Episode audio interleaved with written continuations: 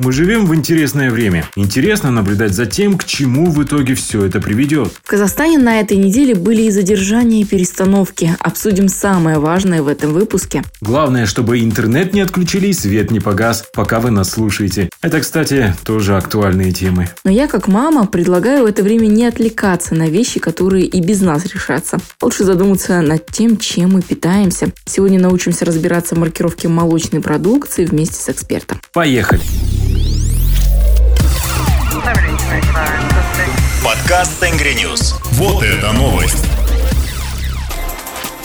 Всем привет, это подкаст «Вот это новость». С вами журналисты Tengri News Рашид Ильясов и Ажар Уразбай. Привет. Так уж получилось, что одна из самых важных тем пришлась на конец недели. Съезд партии Нур Отан прошел 28 января, и, как ожидалось, председателем правящей партии назначили президента Касым-Жомарта Токаева. В преддверии этих событий некоторые политологи говорили, что такое назначение может негативно восприняться народом. Выступая на съезде, Касым Жумар Токаев затронул эту тему. Он сказал, «Моя конституционная обязанность – обеспечение согласованных действий всех ветвей власти и ответственности государственных органов перед народом. Эти обстоятельства, безусловно, предполагает некое дистанцирование президента от деятельности любых партий и движений. Поэтому через какое-то время, возможно, уже к концу этого года, мы вернемся к вопросу о целесообразности моего дальнейшего председательства в Нуратан. Конец цитаты. Глава государства не стал оставлять на потом ответы на важные вопросы. К примеру, он рассказал о своем отношении к первому президенту Нурсултану Назарбаеву. Цитата. «Я знаю, что по стране ходят разные негативные слухи. В этой связи, как глава государства, повторяю, первый президент многое сделал для превращения нашей страны в сильное государство». Еще Токаев подчеркнул, что недостатки были присущи даже сингапурскому лидеру Ли Куан Ю, о котором сейчас все так хвалебно отзываются. Поэтому он попросил воздать должное историческим заслугам первого президента и выдвинуть на первый план его несомненные успехи и достоинства, а возможные просчеты оставим в назидание будущим руководителям нашей страны. Между тем, в стране потихоньку продолжаются задержания людей, которые подозреваются в серьезных преступлениях. Под арест уже взяли заместителя Министерства экологии, геологии и природных ресурсов Ахмеджана Примкулова и главу управления оператор РОБ Медета Кумаргалиева. Их подозревают в коррупции. Раскритикованная президентом организация по сбору утильсбора сейчас подвергается различным расследованиям. Видимо, выясняет, куда были потрачены все деньги. Из-за этого новая компания по сбору налога на утиль государственная Жасыл Дому приостановила прием платежей. Кстати, они все еще не рассказали, насколько снизится ставка, хотя именно эта тема сейчас волнует многих казахстанцев. Еще я читала, что планируется запустить программу «Первый семейный автомобиль». Это автокредит до 7 лет под 4% на авто, собранное в Казахстане, суммой не больше 15 миллионов тенге. Впрочем, мы это еще не утвердили. Мне кажется, в наше время проекты могут быстро появляться и быстро закрываться, потому что слишком много критики вокруг. А, например, так произошло а, на этой неделе с Фондом национального благосостояния Самрук Казна. После критики председатель правления Алмаз Адам Саткалиев предложил казахстанцам участвовать во владении активами фонда, то есть участвовать в IPO. Но эту идею тут же раскритиковали депутаты, потому что раздать долю в фонде каждому гражданину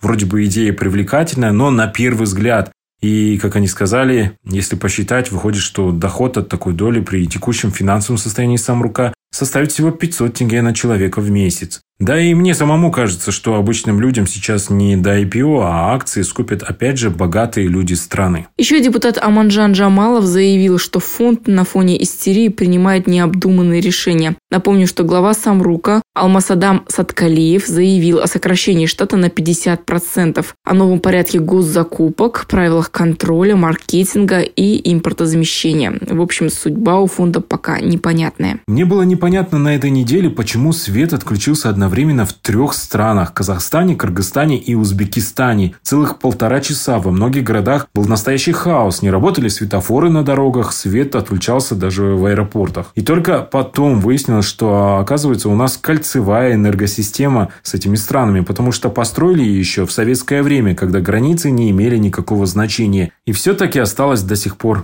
Это объяснили тем, что именно по такой системе электроэнергия будет дешевле. Я попробую доступно объяснить, что же произошло. В Министерстве энергетики Узбекистана заявили, что авария произошла по вине Казахстана из-за изменения напряжения на линиях. А вот наши эксперты уверены, что в Узбекистане на подстанции Сырдаринской ТЭС произошло короткое замыкание, из-за которого отключили 4 блока на этой электростанции. Страны сразу потеряли большой объем электричества, и тогда потоки стали перераспределяться. В этот момент произошла перегрузка линий электропередач одна за другой. Так называемая каскадная авария. Откуда только у тебя такие знания? Это вкратце пересказанные слова экс-главы КИГОК Асета Нарузбаева. Вообще журналист имеет знания во всех областях. К примеру, недавно начала задумываться о том, какую же молочную продукцию мы употребляем. Оказалось, бывает так, что написано сметана, но если прочитать маркировку, то там написано, что это заменитель жира. Вот только послушайте слова про секретаря Департамента санитарно-эпидемиологического контроля Алматинской области Али Шаги Ахмед.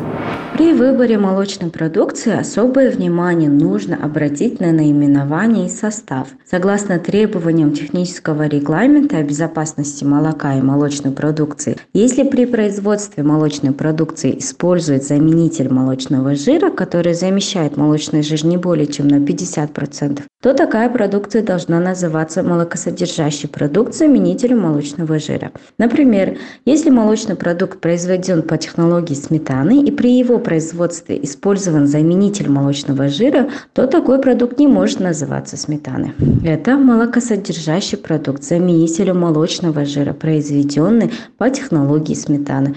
Так должно быть указано в маркировке. На упаковке молокосодержащего продукта заменителем молочного жира также должна быть указана информация о наличии в нем растительных масел. В виде надписи содержит растительные масла.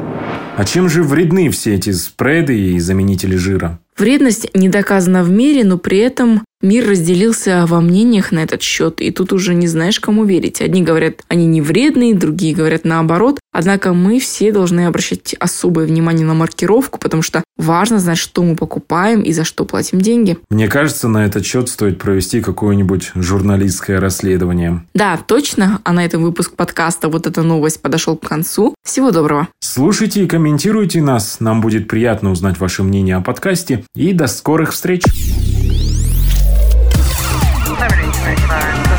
Подкаст Tengri News. Вот это новость.